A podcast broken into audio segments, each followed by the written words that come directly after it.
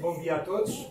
Dia. Eh, nas últimas semanas tenho estado a ler e a estudar acerca da vida de um dos homens mais extraordinários de todos os tempos, que eh, revolucionou o mundo antigo com a mensagem do Evangelho e que, através dos seus escritos, continua a ter uma enorme influência na Igreja e na sociedade. Quem é esse homem? Paulo. Paulo, exatamente. O apóstolo Paulo, e gostaria de abordar este tema fascinante, missões, como estilo de vida a partir do seu exemplo. Porque Paulo era um homem como nós, que uh, começou mal, mas acabou bem, e que desde o momento em que entregou a sua vida a Jesus foi fiel até à morte ao seu Senhor e Salvador Jesus Cristo. Ele próprio nos exorta a fazê-lo quando diz: Sede meus imitadores, como também eu sou de Cristo. Não são muitas as pessoas que podem com sinceridade dizer estas palavras. Mais tarde, eh, aos Filipenses escreveu: O que aprendestes, recebestes, ouvistes e vistes em mim tudo isso, ou, eh, tudo isso praticai, e o Deus de paz estará convosco. Paulo era um homem cheio de energia, que não se distinguia dos outros homens do seu tempo pelo seu aspecto físico mas possuía uma mente brilhante, não ficava atrás dos grandes filósofos da antiguidade, como Platão eh, ou Aristóteles. Paulo eh, também era poliglota, falava várias línguas, falava eh, o hebraico, o aramaico, o grego, provavelmente algum latim, como outras pessoas eh, que viviam naquela região. Eh, era falador, tinha gosto em ensinar eh, em escrever. Às vezes o seu ensino demorava muitas horas e até de madrugada. Podemos conhecê-lo através das 13 cartas que escreveu e do livro dos Atos, onde a partir do capítulo 9 ele é o protagonista humano principal. E digo humano porque, de facto, o principal protagonista do livro dos Atos é o Espírito Santo. A missão de Paulo na vida foi percorrer inúmeras cidades do Império Romano anunciando que Jesus era o Messias Deus tinha prometido enviar. O seu nome judaico era Saulo, eh, mas ele preferia usar o nome romano Paulo, que curiosamente não era o seu nome, eh, o seu primeiro nome, era o nome eh, da família, era o apelido.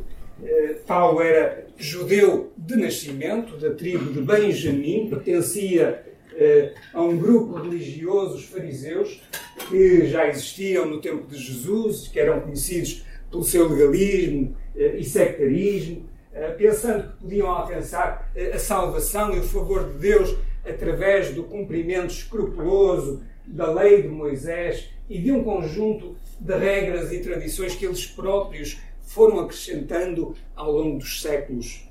Paulo foi aluno dedicado de um dos rabis mais ilustres e estimados do seu tempo, chamado Gamaliel, e era um homem profundamente religioso, eh, que não se distinguia dos outros fariseus que eh, alguns anos, alguns anos antes tinham sido responsáveis pela condenação de Jesus à morte. E a prova disso é que eh, participou na morte por apedrejamento de Estevão, o primeiro mártir do eh, cristianismo.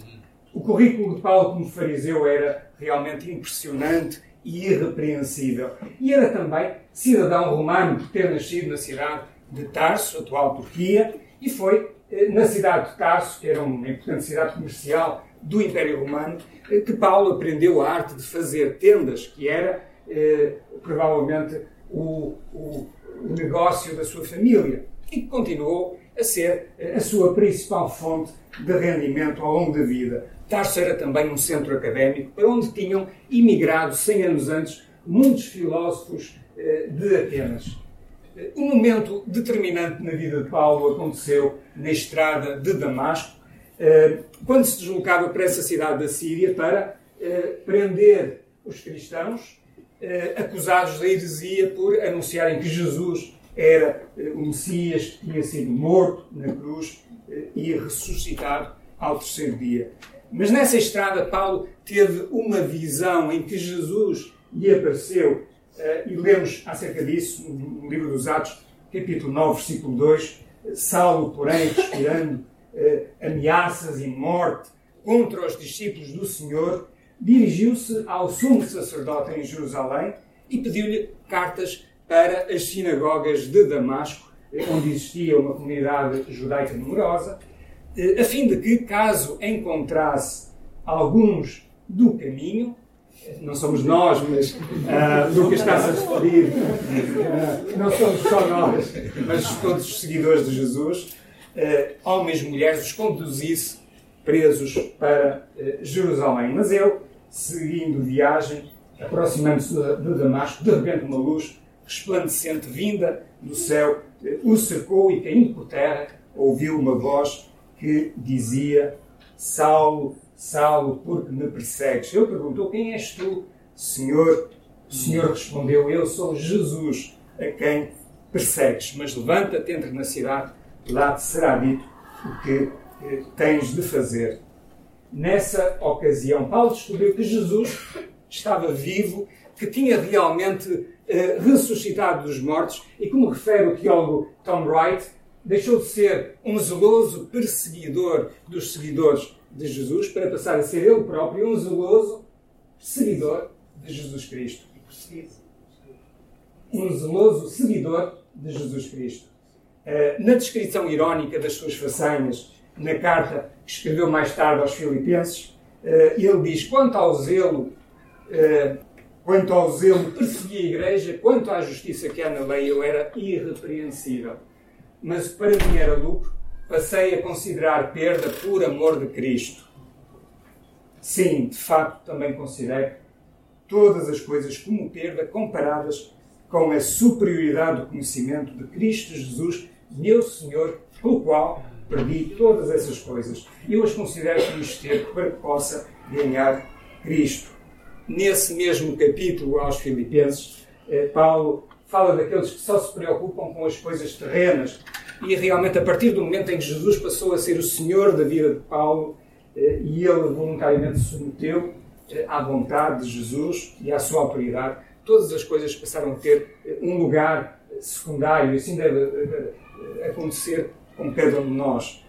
Como escreveu John Stott, algumas pessoas são dominadas por uma ambição egoísta de dinheiro, poder ou fama, outros estão obcecados com o seu trabalho, eh, com o desporto ou com a televisão, eh, ou estão fascinados por uma pessoa, ou viciados em comida, álcool, drogas ou sexo.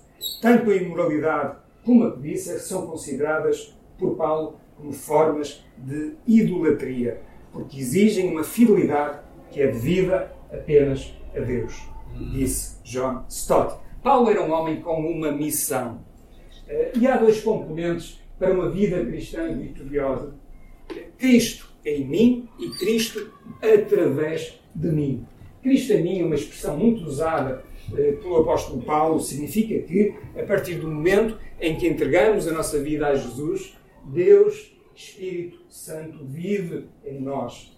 Cristo através de mim significa que, eh, se amamos a Deus e obedecemos aos seus mandamentos, temos de sair em direção aos outros e anunciarmos o Evangelho. Como dizia Paul Little, que foi obreiro do grupo bíblico universitário nos Estados Unidos durante muitos anos, dizia ele: o maior favor que podemos fazer a qualquer ser humano é apresentá-lo a Jesus Cristo. Paulo diz eh, aos Gálatas, e este é um versículo que todos devíamos conhecer de cor: eh, Já estou crucificado com Cristo e vivo não mais eu, mas Cristo vive em mim.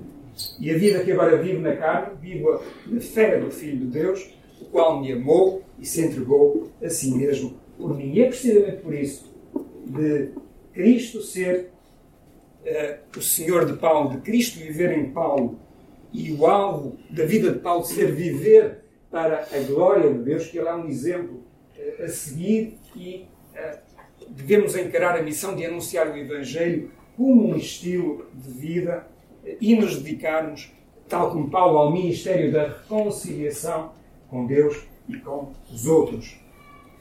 Depois do encontro de Paulo com Jesus, perto de Damasco, em que perdeu a visão, Deus eh, chama um crente dessa cidade, chamado Ananias, que não, aparentemente não era apóstolo, nem, eh, tanto quanto sabemos, não tinha nenhum cargo uh, de liderança na, na, igreja local, mas era um homem que ouvia a voz de Deus. Deus chama Ananias para ir até junto de Paulo, para lhe impor as mãos, para ele ver e ser cheio uh, do Espírito Santo, conforme lemos uh, no capítulo 9 do livro do, do, dos Atos.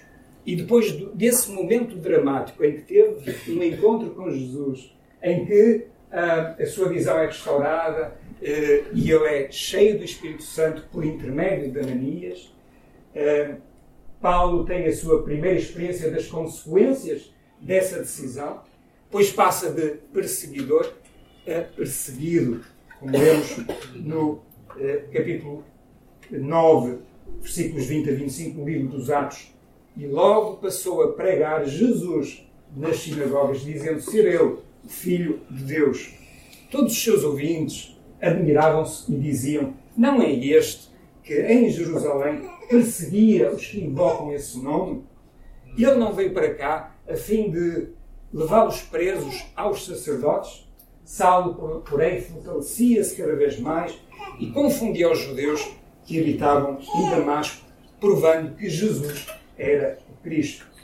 Depois de muito tempo, os judeus entre si decidiram matá-lo, mas os seus planos chegaram ao conhecimento de Saulo e, como vigiavam as portas da cidade, dia e noite para tirar-lhe a vida, os discípulos, levando de noite, desceram pelo muro eh, dentro de um cesto.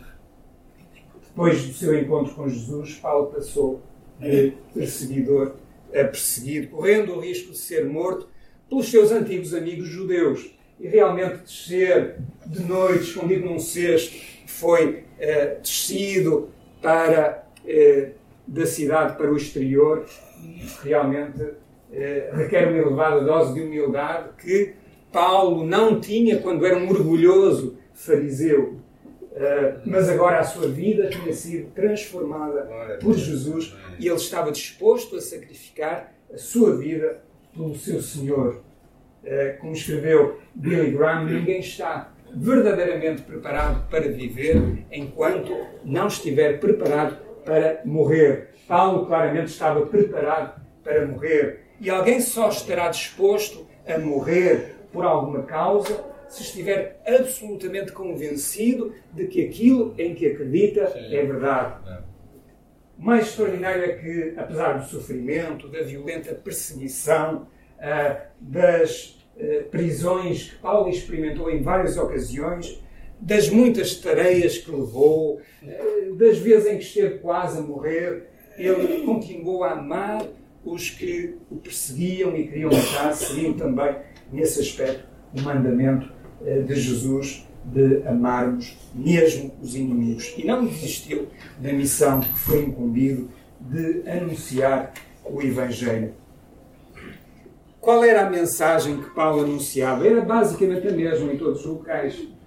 Eh, Cristo morreu pelos nossos pecados, segundo as Escrituras, foi sepultado, venceu a morte, ressuscitou ao terceiro dia, segundo as Escrituras. Este é o resumo da mensagem do Evangelho. Tão simples que até uma criança pode entender. E ao mesmo tempo, uh, uma mensagem incompreensível para sábios e inteligentes se o Espírito Santo não iluminar o seu entendimento. Para Paulo, o Evangelho era mais do que um conjunto de crenças, era um relacionamento pessoal com uma pessoa, Jesus Cristo, que estava vivo. Não era um conhecimento teórico, mas profundamente prático. Como lemos eh, no, eh, no versículo que está no marcador que costumamos entregar eh, nas saídas que fazemos para partilhar o Evangelho nas ruas de Irmesim, João 3,16: Deus amou o mundo de tal maneira que enviou o seu único Filho para que todo crê nele não se perca, mas tenha a vida eterna. E esta mensagem de vida, de vida eterna, deve levar a uma transformação radical das nossas prioridades, da forma como vivemos, como aconteceu com Paulo. Eh, Jorge McDowell, no seu livro Mais do que um Carpinteiro, eh, escreveu: O cristianismo não é uma religião, nem um sistema ético, nem um fenómeno psicológico, é uma pessoa, Jesus Cristo, que se dedica a transformar vidas. A mensagem da cruz era uma loucura eh, no tempo de Paulo.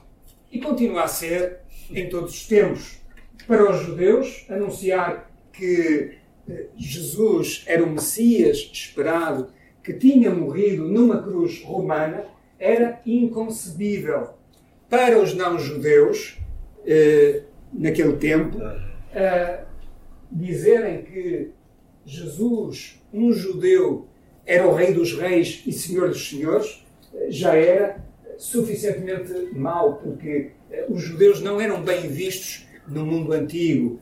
Eh, e além disso, porque, porque eh, eram sociedades politeístas, sociedades idólatras, sem limitações de natureza moral, e portanto os judeus que procuravam levar uma vida regrada e adoravam um único Deus, realmente não eram bem vistos. Além disso, anunciar que esse judeu especial tinha morrido numa cruz romana, crucificado, sendo a crucificação a forma mais vergonhosa e desonrosa de se morrer, era também inconcebível para os pagãos. Por isso, Paulo diz que a palavra da cruz é loucura para os que crescem, mas para nós que somos salvos é o poder de Deus.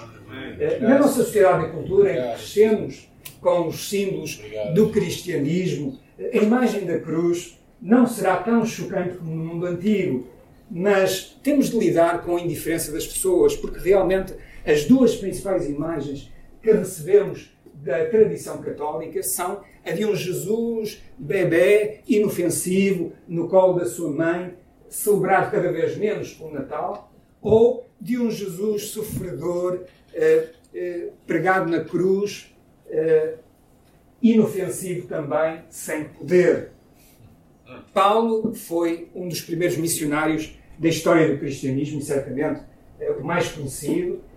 Era um homem com uma missão, estava sempre a procurar novas oportunidades para anunciar o Evangelho. Na sua carta aos Romanos, escreveu: No que depender de mim, estou pronto para anunciar o Evangelho também a vós que estáis em Roma porque não me envergonho do Evangelho, pois é o poder de Deus para a salvação de todo aquele que crê, primeiro do judeu e também do grego, do, do, do não-judeu. Outra faceta da vida do apóstolo Paulo era eh, ele era um homem que vivia e experimentava o agir sobrenatural de Deus. Estão registadas várias curas e milagres no Novo Testamento que se realizaram eh, por intermédio do apóstolo Paulo, como a cedeira de Elimas, um mágico que se estava a opor à proclamação do Evangelho, Atos 13, a cura de um paralítico de nascença em Listra, Atos 14, a expulsão de um demónio de uma jovem eh, escrava que predizia o futuro, Atos 16, a ressurreição de Eutico, um jovem que uh, adormeceu e caiu de uma janela enquanto Paulo pregava e morreu, uh, mas voltou a viver por intervenção de Paulo e não ficou com sequelas desse traumatismo. Uh, Atos 20, a picada de uma víbora na ilha de Malta não causou dano algum a Paulo. Uh, Atos 28, e o pai de Públio e outros uh, doentes de Malta foram curados também no capítulo 28 de Atos. Lemos essa descrição. Em muitas outras ocasiões uh, da sua vida, Paulo experimentou o agir eh, sobrenatural de Deus, como quando foi preso em, com Silas em, em Filipos, eh, e durante a noite, enquanto louvavam a Deus, houve um terremoto e as correntes dos presos foram soltas. Mas houve momentos em que experimentou sofrimento, tristeza, desânimo e talvez até depressão.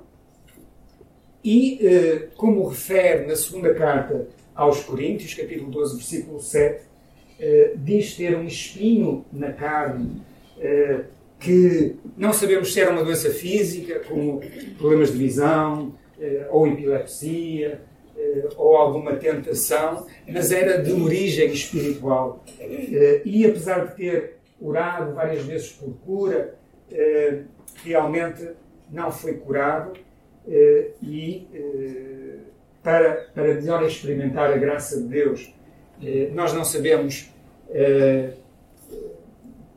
qual era realmente o, o, espinho da carne de Paulo, eh, mas pode ter sido para ele não se deslumbrar com o poder de Deus manifestado na sua vida através dos grandes milagres que realizou em nome de Jesus. E, e, é muito significativo a palavra de Deus não mencionar qual era esse espinho na carne, porque todos nós temos eh, certamente algum problema que nos recorda a nossa vulnerabilidade como seres humanos e nos ajuda a dependermos mais de Deus e a sermos humildes. Uh, lemos em 2 Coríntios capítulo 12, versículo 9, disse-me o Senhor, a minha graça te basta, porque o meu poder se aperfeiçoa na fraqueza. De boa vontade, pois, me gloriarei nas minhas fraquezas para que em mim habite o poder de Cristo. Tal como Paulo, nós somos chamados a viver uma vida sobrenatural. Os milagres descritos na palavra de Deus não são acontecimentos do passado, eh, mas a confirmação da autenticidade dessa palavra, eh, como Paulo escreveu aos Coríntios. A minha palavra e a minha pregação eh, não consistiram em palavras persuasivas de sabedoria humana, e nós sabemos que Paulo tinha uma mente brilhante, isso vê-se eh, nas cartas que escreveu, eh, mas sim em demonstração do Espírito e de poder, para que a vossa fé não se apoiasse em sabedoria dos homens, mas no poder de Deus. E eu estou cada vez mais convencido que é possível para, para cada cristão nascido de novo ver o poder sobrenatural de Deus em ação em cada dia. Há uma amiga minha moçambicana eh, que há poucos anos atrás estava eh, a morrer de malária, os tratamentos médicos não estavam a surtir efeito, eh, apesar de ser uma pessoa ainda nova e ter filhos pequenos, disse ao seu marido: chama a minha mãe porque eu estou muito mal, não sei se vou, se vou sobreviver. Mas nesse dia fez uma oração desesperada: Jesus, só tu me podes curar. E de repente sentiu uma presença no quarto. Levantou um pouco a cabeça e viu Jesus.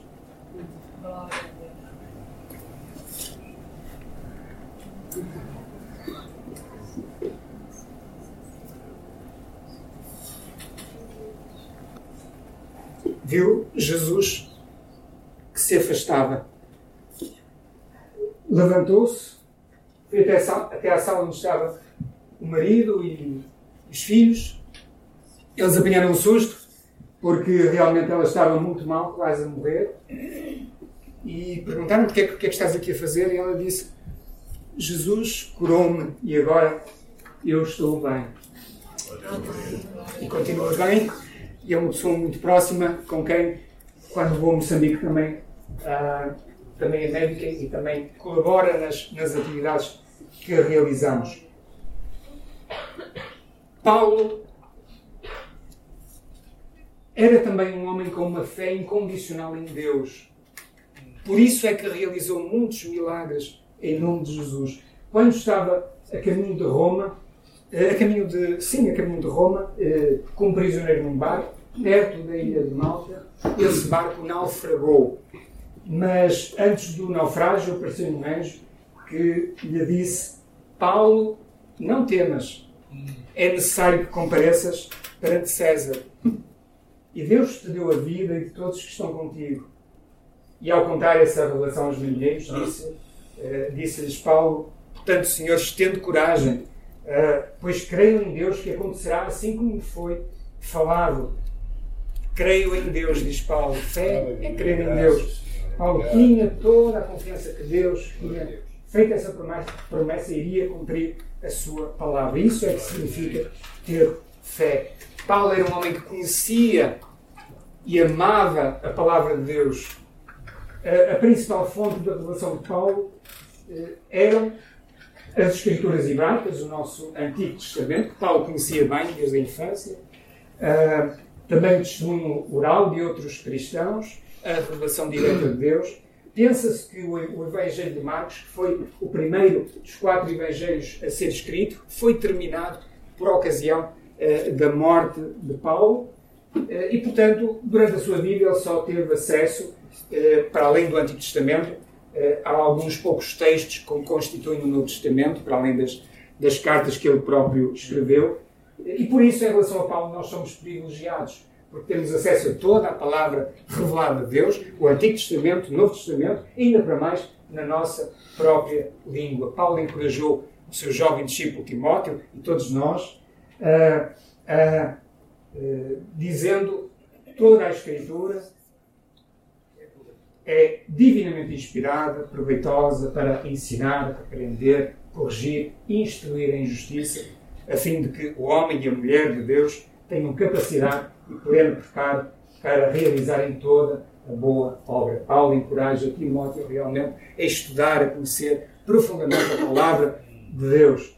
E a Escritura é proveitosa para ensinar. Tudo aquilo que precisamos para ser salvos encontra-se na Bíblia é proveitosa para repreender ou convencer, porque o Espírito Santo usa as Escrituras para nos convencer do pecado e nos levar a Deus, e também é proveitosa para corrigir, o sentido da palavra do grego é restauração ou renovação, eh, eh, porque nos mostra o mal que devemos evitar e o bem que devemos fazer.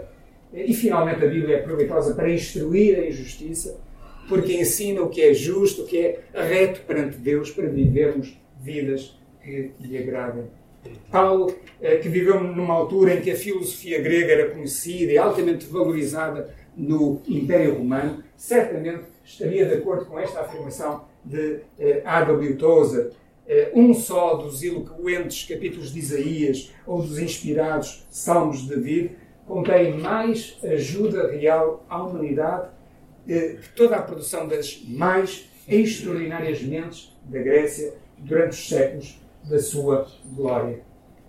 Ontem falámos na Conferência Missionária da importância da oração. Paulo era claramente um homem de oração. Ele exortou os crentes de Tessalónica a orarem sem cessar. Estava convencido que, absolutamente, absolutamente convencido, que a oração é vital para cada cristão e realmente sem oração não iremos, não iremos produzir grande fruto que permaneça para a eternidade. E todas as cartas de Paulo demonstram o elevado valor que ele colocava na oração. E sabia que a oração é uma arma eficaz na batalha contra o inimigo. Aos Romanos escreveu: Rogo-vos, irmãos, por nosso Senhor Jesus Cristo e pelo amor do Espírito, que luteis juntamente comigo nas vossas orações em meu favor diante de Deus. Orar, sabemos, não é só pedir, louvar é crucial eh, e também é quando estamos mais sintonizados com Deus que ouvimos com mais clareza a sua voz eh, e recebemos revelação para a nossa vida, para as nossas circunstâncias. Como escreveu Moody, um cristão de joelhos vê mais longe do que filósofo em bicos de pés. A oração sempre tem sido a base das minhas viagens missionárias a Moçambique. Mas o ano passado Deus disse-me: levanta eh, um grupo de intercessores mais numeroso. Eh, e eu fiz isso realmente através do WhatsApp. Eh, pessoas que pudessem orar regularmente pelas, pelos vários assuntos, como saúde e proteção, pela proteção dos conteúdos das apresentações que ali fazemos, para que glorifiquem a Deus, também pelas oportunidades de darmos testemunho da nossa fé em Cristo. E, portanto, o sucesso destas atividades formativas em escolas, em hospitais, eh, em escolas eh, médicas de enfermagem, em hospitais, eh, depende realmente das orações dos irmãos. E o ano passado aconteceu uma coisa extraordinária que nunca tinha acontecido, que foi eu ter sido convidado para dar uma palestra num Instituto de Saúde Islâmico, a, a mais de 70 alunos, uma escola islâmica, na presença de, dos docentes e de líderes dessa comunidade islâmica. Eh, falei sobre integridade, realmente não alterei o conteúdo da minha eh, comunicação eh, e onde menciono alguns versículos da Bíblia relacionados com o tema. Uh, e eles uh, gostaram muito e até as portas estão abertas para voltarmos lá. Isto aconteceu na cidade de Nampula e creio que é também, uh, foi também uma resposta à oração. E um último aspecto que eu gostaria de referir da vida de Paulo é que ele era um homem que amava a Deus e ao próximo. Apesar da sua autoridade e influência como apóstolo, dos milagres que Deus realizou por seu intermédio, Paulo era um homem humilde que amou os outros com um amor genuíno. São muitas as manifestações do amor eh, e afeto de Paulo pelos outros. Aos Tessalonicenses, escreveu: Fomos bondosos entre vós, como uma mãe que acaricia os próprios filhos. Assim, devido ao grande afeto por vós, estávamos preparados a dar-vos de boa vontade não somente o Evangelho de Deus, mas também a própria vida, visto que vos tornastes muito amados para nós. Na carta aos Filipenses diz: Deus é testemunha de que tenho saudades de todos vós, com a eterna misericórdia de Cristo Jesus. Na segunda carta a Timóteo escreveu: Recordo-me das tuas lágrimas e desejo muito ver-te para encher-me de alegria. E o amor e reconhecimento de Paulo pelos outros está também expresso no final da carta aos Romanos, onde saúda não uma pessoa, não duas pessoas, mas 26 pessoas pelo nome, para podermos cumprir a missão de anunciarmos o Evangelho, precisamos de ter um amor genuíno pelas outras pessoas, que não é algo inato, mas que resulta da ação sobrenatural do Espírito Santo na nossa vida. Graças Paulo foi o autor de um dos textos mais belos da Bíblia. Primeiro aos Coríntios, capítulo 13, onde fala do amor. E ele diz, ainda que eu falasse as línguas dos homens e dos anjos, e ele falava muitas línguas, e não tivesse amor, seria como uma tal pessoa, como, eh, como que tinha, eh, ainda que tivesse o dom da profecia, conhecesse todos os mistérios e toda a ciência e ainda que tivesse toda a fé de maneira tal que transportasse os montes e não tivesse amor, nada seria. E ainda que distribuísse toda a minha fortuna para sustento dos pobres, ainda que entregasse o meu corpo para ser queimado, não tivesse amor, nada disso me aproveitaria. Se Paulo não vivesse de acordo com o que escreveu aqui, nesta carta aos Coríntios, os coríntios que o conheciam bem iriam acusá-lo de hipocrisia. Mas Paulo realmente vivia de acordo com aquilo que, que ensinava. É claro que ele não era perfeito. Também houve momentos na sua vida em que teve algumas zangas e discussões, eh, até com o apóstolo Pedro eh, e também com Barnabé, por causa do sobrinho de Barnabé, João Marcos, que eh, os abandonou na primeira viagem missionária, mas era alguém que sabia amar e perdoar, e aliás, mais tarde na sua vida, agradece também a João, a João Marcos, eh, portanto, tinha havido reconciliação. Deus transformou o coração duro e cheio de ódio de Paulo, quando ele perseguia os cristãos, num coração semelhante ao seu Senhor Jesus Cristo. E por isso é que ele é um exemplo para nós. Eh, e escreveu a Timóteo, no final da sua vida, quando estava na prisão por causa do Evangelho, combati o bom combate, acabei a carreira, guardei a fé. A unção de Deus sobre a vida de Paulo está ao dispor de cada um de nós. A unção de Deus que estava sobre Paulo está ao dispor de cada um de nós. A pergunta é: será que estamos dispostos a pagar o preço? Termino com esta mensagem sobre missões como estilo de vida com um poema. Um poema de uma mulher, Teresa d'Ávila, viveu em Espanha no século XVI, que tinha, tal como Paulo, uma fé incondicional a Deus e que tem por título Cristo não tem corpo. E diz assim: Cristo não tem corpo, senão o teu. Não tem mãos nem pés na terra, senão os teus. Teus são os olhos com os quais ele vê, compaixão deste mundo. Teus são os pés com os quais ele anda para fazer o bem. Tuas são as mãos com as quais ele abençoa o mundo inteiro. Tuas são as mãos, teus são os pés, teus são os olhos, tu és o seu corpo. Cristo não tem corpo hoje, senão o teu. Não tem mãos nem pés na terra, senão os teus. Teus são os olhos com os quais ele vê, com paixão deste mundo. Cristo não tem corpo hoje na terra, senão o teu. Que o Senhor nos abençoe. Amém.